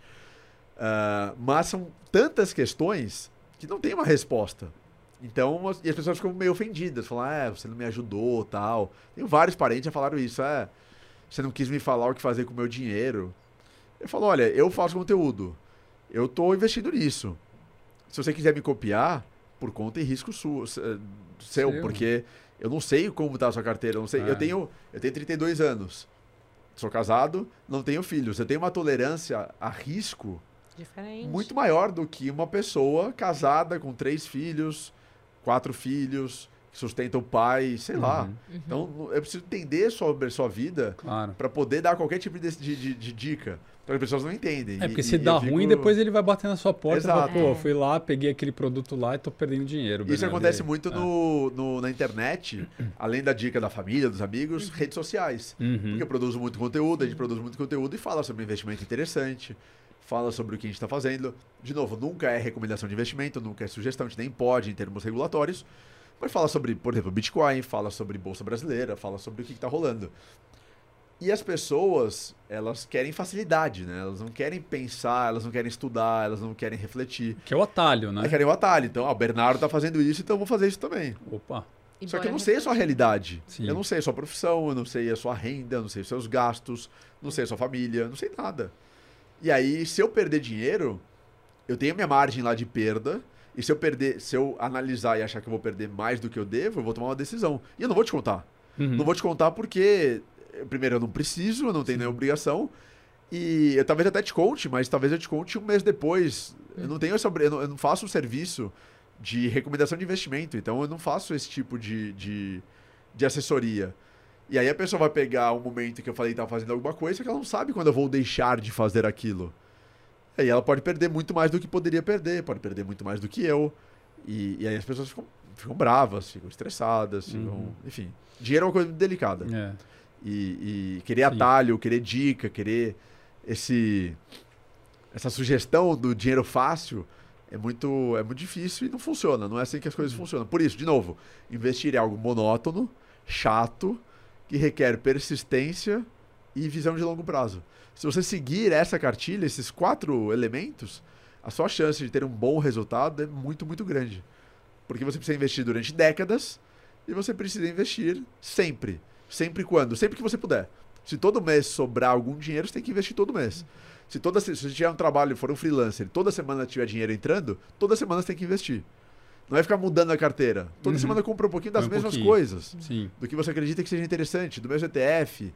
Compra os ETFs. Tem que ter compra- objetivo claro também, né? Exato. O que, que eu- você quer fazer com aquele dinheiro, né? Porque isso Também. ajuda também você perceber onde você Também. vai. Onde você vai pôr o dinheiro ali no final, né? Você fala, pô, quero viajar, quero. Era isso que eu ia tocar, Lê, né? dar um pitaco assim no momento que que você comentou também do item, ah, é chato.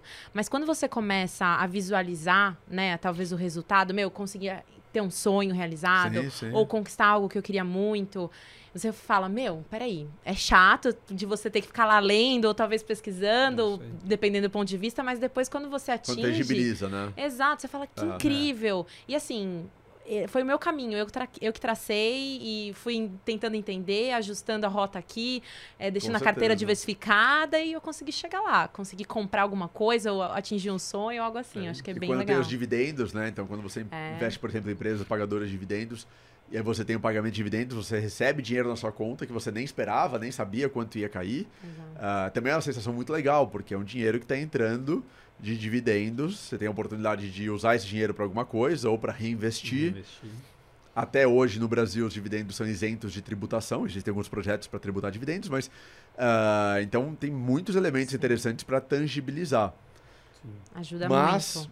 de novo, a, a, a bola precisa crescer, a bola de neve. Ah. Né? Então, você Perfeito. vai começar a ganhar dividendos, vai ganhar 10 centavos de dividendos. Não pode desanimar. Precisa persistir, precisa Sim. focar no longo prazo, deixar o tempo trabalhar, os juros compostos trabalharem e aos poucos tudo vai crescendo em qualquer ativo. Claro que Claro. na renda variável, como a gente conversou anteriormente, a renda variável tem, traz os maiores.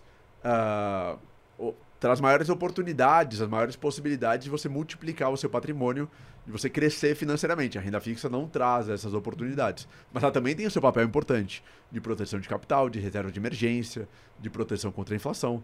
Aí a diversificação ela é tão, tão relevante, né? Você já comprou na alta e vendeu na baixa? Já. Opa. Quem nunca? Quem nunca? Da E se arrependeu depois de Muito, vender na baixa? Porque esse é, esse é a dor de cabeça depois. né? É. O investidor também ele é um eterno insatisfeito, né? Sim. Porque eu comecei a investir em 2008. Parei e fui voltar em 2015, né, mais ou menos. Pô, 2008 a 2015? Por que, que eu fiz isso? Deveria ter investido, estaria muito melhor financeiramente. Então você é sempre um insatisfeito como investidor. Putz, podia ter começado antes. Comecei, putz, podia ter colocado mais, por que eu coloquei tão pouco? Putz, por que, que eu não saí nesse momento? Então é sempre insatisfeito. Mas já fiz todos os, os problemas na falta, ou na, em substituição a algumas palavras mais inadequadas. já fiz todos, já cometi todos os problemas, burradas de, de, de investimento que fazem parte da trajetória mesmo. Então você Sim. Warren Buffett, de novo, ah, no começo da pandemia, ele vendeu suas posições em companhias aéreas achando que todas iam quebrar. E depois reconheceu que foi uma das maiores burradas da carreira dele. Que as empresas, as empresas, as companhias aéreas não quebraram, várias valorizaram muito, estão aí, re- tiveram socorro do governo, como várias vezes o governo socorre as grandes Claro, empresas, claro, é. e estão super bem. Super bem, claro, tem desafios, é um setor super apertado, mas ele reconhece que foi uma grande, um grande erro cometido. Então todo mundo comete erro. Sorte que ele não faz ficou parte. pobre com isso. né? Não, é diferente da gente. um pouquinho. Pouquinho, Perdeu pouca, um pouquinho. pouca coisa. Mas ah, já cometi todos esses erros. E, e aí no mercado, quando você, quando você vai. Você comete esses erros quando você não respeita a regra do longo prazo e da monotonia do, do- dos investimentos. Né? Então, quando você quer um pouquinho mais de ganância. comportamento, ó a ganância, mas é, A ganância. ganância, comportamento ativo. Fala, pô, deixa eu dar uma olhada aí, o que, que tá acontecendo, tal, gráficos. Ah, longe de day trade, mas quando você quer participar mais ativamente, é normalmente quando você faz as, comete alguns erros. Mas é interessante também quando você Sim. faz um bom investimento, a ação valoriza muito, explode de valorização, também é importante colocar o, o- dinheiro no bolso, né? Nada é para sempre. É isso que eu ia te perguntar, assim, pô, você comprou um ativo. Imagina lá, você comprou 10 reais um ativo, ele foi para 50. Cara, esse... porque esse investidor fica na dúvida, será que eu vendo? Eu já É. lucrei para cá, já lucrei bastante. Eu vendo ou seguro mais? Também né? é uma outra grande dor do investidor, né? Porque se ele vende, Pode o ativo subir. sobe. É. Se ele não vende, o ativo cai. É. Mas É. se ele já, se ele fez esse investimento já e cumpriu o, a expectativa dele superou, superou a expectativa que ele tinha e ele recebeu o que ele precisava para cumprir o objetivo, porque às vezes tá, é isso, ele, ele pôs lá sem ter um objetivo, né? Então ele fica esperando a próxima rodada, vai Sim. subir, aí cai, né? Agora se ele já che- chegou onde ele, além do que ele imaginava, mas já cumpriu o objetivo, então ele tem que olhar isso também, né? Pô, já dá para tirar e Sim. vou, vou, vou viver aqui, né? Acho que tem alguns Isso. pontos aí. Acho que você tem que saber por que, que você investiu em primeiro lugar. Isso. Então, É. por exemplo, eu investi em uma empresa porque eu acredito na gestão da empresa, eu acredito no que ela na faz. sua qualidade né? dos produtos, nos seus diferenciais competitivos, no que ela faz, etc, etc. Sim. Então, foi por isso que eu investi. Se valorizou muito, mas os fundamentos permanecem, ela, essa empresa continua com todos esses elementos, ou ela até incrementou, melhorou esses diferenciais, eu acho que tem que continuar investido. Eventualmente, realizar a parte, então você colocou 10 reais, os 10 reais viraram 50, você pode vender 25. Por quê? Porque você recuperou os 10, recuperou o inicial, teve um lucro Sim. de 15, né? Sim. E ainda tem os 25 investidos. Então você não só recuperou o principal, teve um Aumentou lucro, o capital. teve um lucro e deixou lá investido ainda. Ah, Então não venderia tudo, mas realizaria uma parte, porque é importante colocar dinheiro no bolso. A gente sempre fala isso, né? O dinheiro que importa é o dinheiro no bolso, não é o dinheiro na tela. Na tela é quando você tem no, no ativo, só que aquilo pode desaparecer. sim. Então se os fundamentos permanecem, eu acho que você deve continuar investido. Se os fundamentos foram perdidos, aí você tem que sair do investimento. Então a razão, qual a razão pela qual você entrou no investimento? Se os fundamentos permanecerem, você tem que continuar investido. Se os fundamentos forem perdidos, você sai, independentemente do tempo. Você pode ficar investido durante 50 anos, com crises no meio, mas os fundamentos permanecem, você continua investido. Você pode ficar investido dois meses, os fundamentos foram perdidos. Descobriu-se um problema de gestão na empresa, descobriu-se uma fraude. Você pula fora. Uhum. Porque a razão pela qual você investiu ou aqueles fundamentos não estão mais lá. Foram substituídos. Sejam fundamentos internos da empresa, sejam externos. Pula Então, o fora mercado- e fica com preju. Fica com prejuízo. Paciência. Paciência. Falando de ações de empresas, Sim, né? É. Tem também um grande viés, que é o viés da pessoa ficar abraçada ao ativo. Isso. Então ela acha que âncora, ela, né? Então ela acha que ela perdeu na ação XYZ, perdeu 20% na ação XYZ. Ela acha que ela precisa recuperar os 10%, que não são mais 10, né? Uhum. Porque se você cai 50%, você tem que recuperar 100%. As pessoas Uhum. não sabem disso. Ela acha que ela tem que recuperar na ação XYZ. Ela não pode ir para ação LMN. Não pode, ela tem que ficar na XYZ. Isso é uma grande borrada. O dinheiro não tá nem aí, o seu dinheiro não tá nem aí para onde você perdeu, onde você ganhou. Sim. Se o- aquele ativo perdeu os fundamentos, pula fora e vai recuperar em outro. Não interessa onde você que você perdeu, aí você fica abraçado àquilo, né? Você não quer soltar e você perde, cada- vai perdendo cada vez mais e você fala, não vou vender, não vou Sim. vender. Não interessa, o dinheiro não tá nem aí para você. Então você tem que trocar de ativo, se, se o ativo perdeu os fundamentos. Falando de ações, né? Claro. Ah, claro. é claro, cada, mercado, cada ativo tem suas características. O que eu falei anteriormente, em caso de criptomoedas, para mim, os fundamentos são muito mais superficiais, são muito mais ah, incipientes. E aí eu analiso o gráfico. Se o gráfico perdeu é, é, algum padrão relevante que estava tendo de alta, aí eu pulo fora. Porque aí para mim é aquilo, é aquela, aquela é a minha proteção. Se for um Sim. fundo imobiliário, você tem fundamentos, serão outras análises. Claro. Então, Sim. cada BDR, que na verdade é um recibo de um ativo, você tem que analisar o ativo, tem que Uhum. analisar se é uma ação estrangeira, se é uma, enfim, se é empresa americana, se é empresa europeia, uma empresa asiática, qual que é o fundamento daquilo. Se é um BDR de ETF, se é um ETF, então tem que analisar os fundamentos da- do- dos ativos realmente para saber se permanecem ou não. Mas você tem, tem- tem que saber sempre por que, que você fez aquele investimento. Qual foi a sua motivação inicial. E analisar se aquela motivação permanece. Se permanecer, você deve continuar. Se a motivação caiu por algum motivo, aí você tem que sair do ativo. Boa, boa análise. Continuando no assunto que eu tenho uma dúvida aqui. Tá dif... A gente sabe que a situação tá difícil, né? Volatilidade tá alta, tem ano de eleição, o negócio complica. Pressão inflacionária, guerra, tem todo esse contexto, né, Fê? Então, se fosse dar uma dica para quem tá pensando em investir hoje, o que, que você daria, falaria hoje para essa pessoa? A pessoa não fez seu primeiro investimento, tá- mas tá ali, tá batendo na trave. Ela fala assim, uma hora eu vou, mas não, não tenho coragem. Que, que, que, que dica você dá para essa pessoa? Diversificação. A gente está, de acordo com alguns economistas e analistas, a gente está talvez na situação mais difícil econômica desde 2008. Desde a crise de 2008. Por quê? Porque, de novo, o coronavírus foi uma situação, ainda é, na verdade, né, uma situação horrível em termos sanitários, em termos de perdas de vidas, etc. Mas não foi uma crise econômica, uma crise financeira. Não foi. Existia um temor de que se desenvolvesse para uma crise financeira, mas não se desenvolveu. Hum.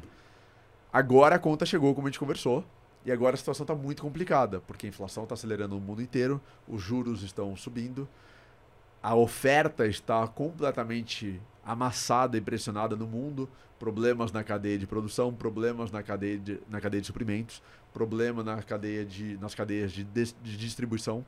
Então a gente está com muitos problemas econômicos, muitos problemas inflacionários, e está realmente desafiador o momento. Ninguém sabe se a gente vai entrar em uma recessão que pode demorar alguns anos, e a gente não vê uma recessão há algum tempo.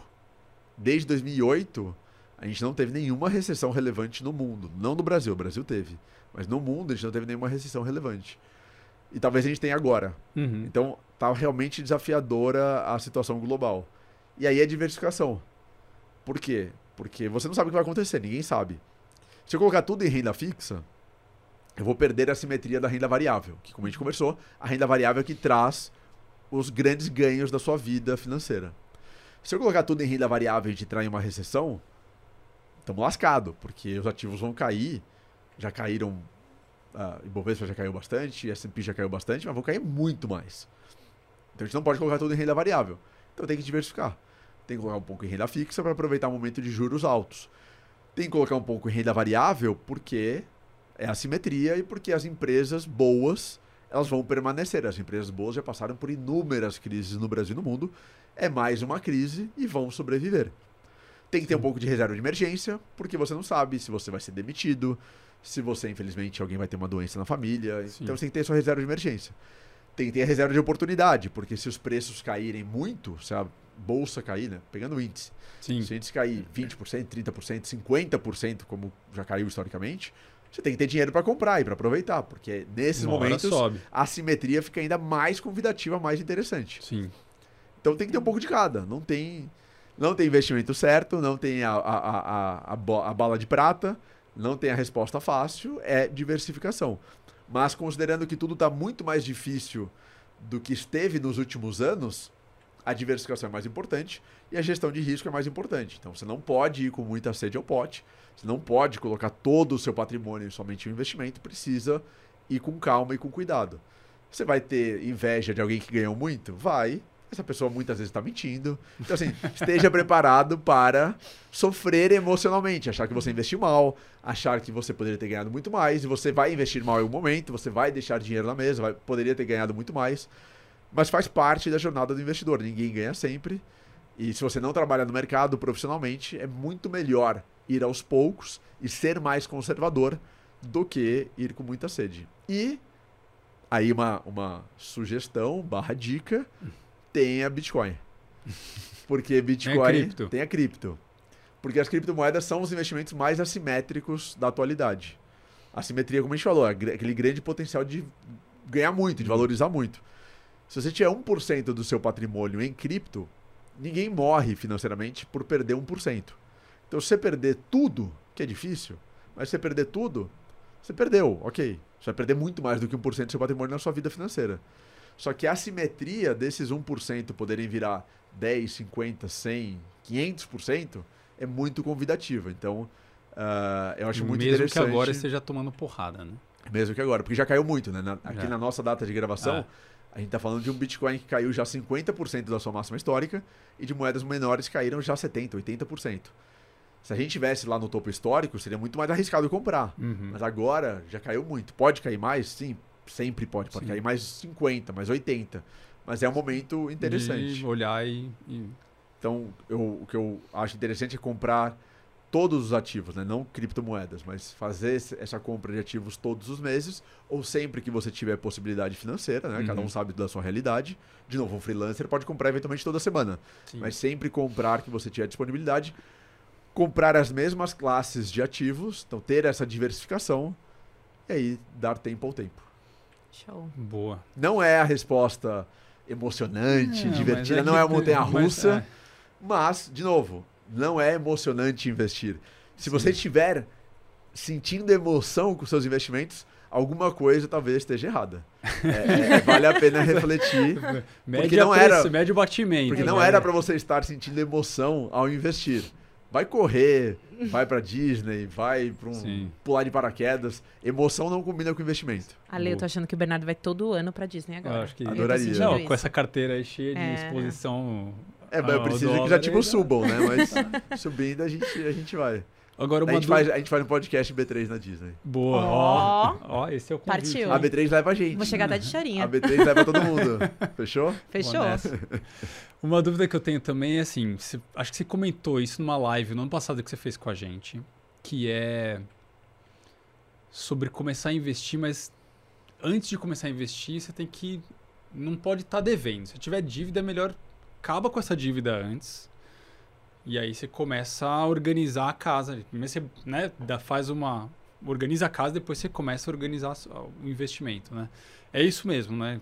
O caminho tem que ser, pô, reduz a dívida, cuida desse, desse- do, do, do vermelho ali para depois pensar em se expor ali para o investimento. Se a gente tivesse no cenário do- da Selic a 2% ao ano, que é um juro muito baixo, você tinha financiamentos muito baixos, ou mesmo empréstimos muito mais interessantes em termos de juros do que atualmente, até daria para a gente ter uma conversa sobre, olha, mesmo com uma dívida, mas com juro mais baixo, você pode tentar renegociar e aí investe ao mesmo tempo. Uhum. Mas com o Selic acima de 10%, possibilidade de subir cada vez mais, o custo do crédito, o custo do dinheiro cada vez mais alto, nenhum investimento vai trazer a rentabilidade necessária para bater o empréstimo. Ou seja, o empréstimo ele sempre custa mais do que o investimento. Uhum. É da natureza do banco.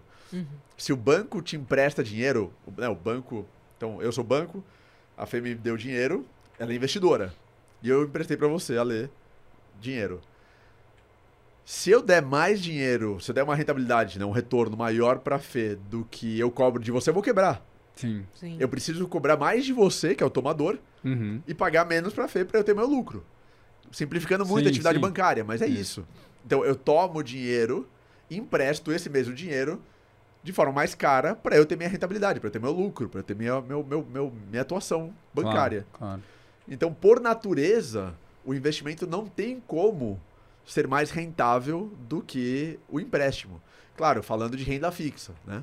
Sim, Para renda variável pode bater? Pode, mas é renda variável e o risco é gigantesco de não bater. claro. E aí você perder dinheiro e, e- e se dar muito mal financeiramente. Mas se eu tenho uma dívida, por exemplo, financei um carro.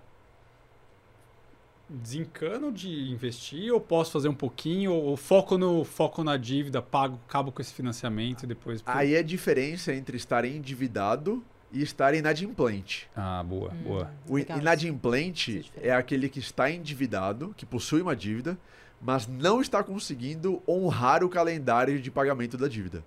Então você tem um financiamento Boa, boa. e você tem que pagar todo mês, por exemplo, você não está conseguindo pagar, você está atrasando os pagamentos. E a bola de neve A rolando bola de neve ali. aumentando, juro, multa, etc. Você não pode investir. Você precisa pagar a sua dívida urgentemente. Toda sobra de capital você tem que pagar a dívida, porque você está inadimplente, você não está pagando a sua dívida.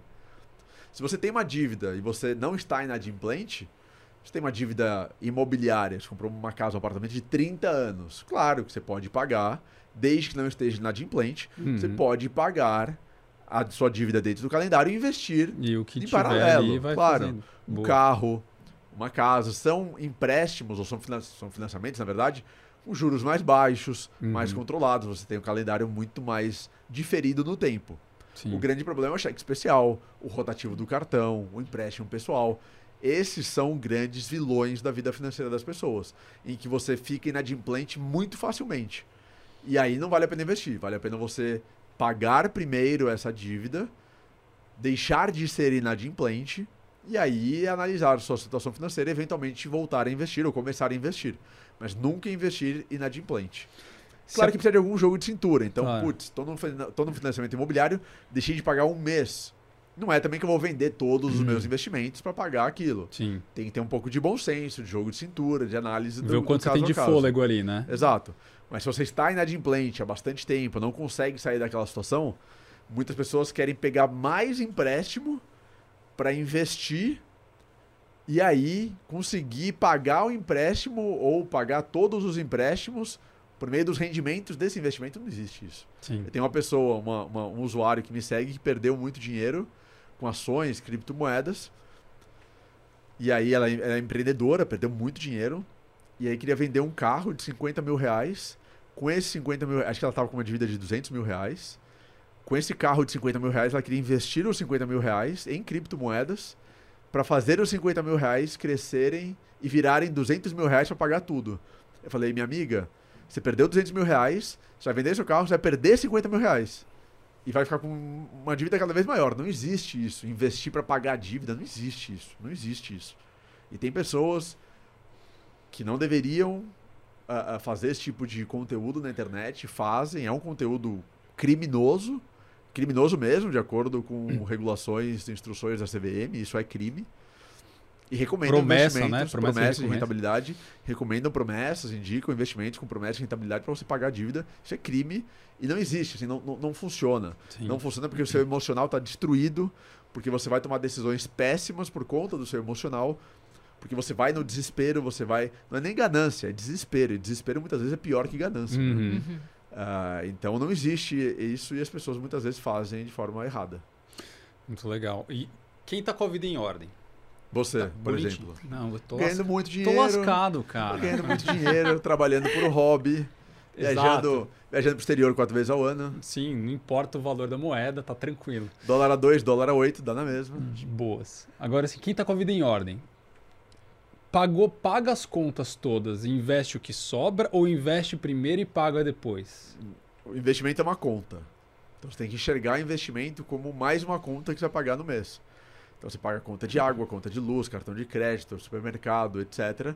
Você tem que ter a parcela mensal de investimento que você vai pagar como uma conta que está sendo paga para si mesmo no futuro, Pra não esquecer, né? para não esquecer. É. Exato. Então, por exemplo, cada um sabe a sua realidade financeira, mas vou investir 5% do meu salário por mês. Tem gente que pode investir 5%, tem gente que pode investir 1%, tem gente que pode investir 20%, cada um sabe a sua realidade. Então, eu recebi o meu salário, eu tenho uma conta de 5% do meu salário, da minha remuneração mensal, que eu vou pagar essa conta no formato de investimento. Então, vou tirar 5%, vou investir naquela carteira diversificada que eu tenho, e foi uma conta que eu paguei. A diferença é que uma conta que eu estou pagando para mim mesmo no futuro. Sim. Então eu vou ter um retorno financeiro muito interessante ao longo dos anos, ao longo do tempo. Mas é uma conta, eu preciso enxergar como conta. Boa. Se você investir depois de pagar tudo, não sobra. Porque depois de pagar tudo, já vem aquele alívio emocional Ah, vou- ou alívio financeiro de, putz, paguei tudo. O que sobrou agora, É agora eu diversão, posso é rolê. divertir, é rolê, é restaurante, Né? cinema, é bar, Literalmente. balada, É. etc. E aí, no final do mês, o dinheiro nunca. O, o- o- cobertor é sempre mais curto do que a Claro. gente gostaria que fosse. Então não sobra. E se não sobra, você não vai investir. E se você não investir, você não vai ter liberdade financeira, não vai ter crescimento patrimonial, não vai ter aposentadoria relevante. Então, você precisa colocar o investimento dentro do bolo de contas. A diferença é uma conta que está sendo paga para si mesmo, e aí você vai ter esse, esse benefício no futuro. Bernardo, um ponto agora importantíssimo. O que o dinheiro significa pra você? Conta pra gente. O que o dinheiro significa para mim? É. Já, já conquistou o suficiente para ser feliz, assim? Está tranquilo? Ou. Dá pra ir pra? Disney todo ano? Dá pra, é, Tá. dá pra- Depende do dólar, né? Boa. Eu acho que dinheiro é liberdade. Legal. Para mim, dinheiro significa liberdade, para você fazer o que você quiser, para você poder tomar as decisões que você quiser, para você poder acessar educação, saúde, cultura. É liberdade isso para mim. Se você não acessa uma saúde de qualidade, você não tem liberdade. Liberdade de saúde, liberdade, tranquilidade, liberdade de eventualmente poder ah, fazer alguma coisa na sua vida porque você tem um problema de saúde. Se você não tem educação, você não tem algumas liberdades. Você não consegue viajar, talvez. Você não consegue interagir da forma correta. Você não consegue frequentar alguns lugares, eventualmente. Então, não estou falando de classe social, estou falando Sim. sentido maior de educação, de saúde, de liberdade. Eu acho que o dinheiro traz liberdade. Eh, Eu acho que essa é a principal função do dinheiro, eu acho que essa é a principal importância do dinheiro. E acho que no Brasil a gente tem uma visão muito ruim de dinheiro. A gente acha que dinheiro é uma coisa ruim, que quem ganha dinheiro ah, roubou para ter esse dinheiro. A gente não incentiva o empreendedorismo, não incentiva o enriquecimento das pessoas, a gente não vibra com o enriquecimento das pessoas. A gente tem muitos casos de enriquecimento realmente que foram errados, mas acho que falta falar sobre dinheiro e falta a gente realmente valorizar que dinheiro é uma coisa boa. E o dinheiro ele está aí para melhorar a nossa qualidade de vida, está aí para melhorar eh, a, nossa a nossa família, para melhorar a educação, saúde, tudo que eu mencionei. Então, para mim, dinheiro é liberdade. E acho que liberdade é a coisa mais importante que tem. Porque liberdade permite que a gente tome decisões, liberdade permite que a gente faça o que a gente quer fazer. Legal. E a gente vive num tempo de. em tempos de liberdade complicada em várias partes do mundo, né? Então, Verdade, verdade. é, acho que é uma coisa importante. Show. Muito bom. Bernardo, obrigado pelo que tempo, obrigado por ter aceitado o nosso convite. Foi, foi muito legal. Aqui, acho que o papo, eu adorei o papo. Foi incrível. Eu Obrigada. Bernardo. Obrigado a vocês pela oportunidade. Vamos te chamar mais. Com certeza, estou à disposição e parabéns mais uma vez pelo, pelo formato, pelo conteúdo e que seja um Boa. grande sucesso. Valeu, obrigado. Obrigada. Pessoal, obrigado. Obrigado. Bom dia, boa tarde, boa noite. Bom né? dia, boa tarde, boa noite. Aí que podcast. Vamos lá. Até Obrigado, mais. gente. Falou.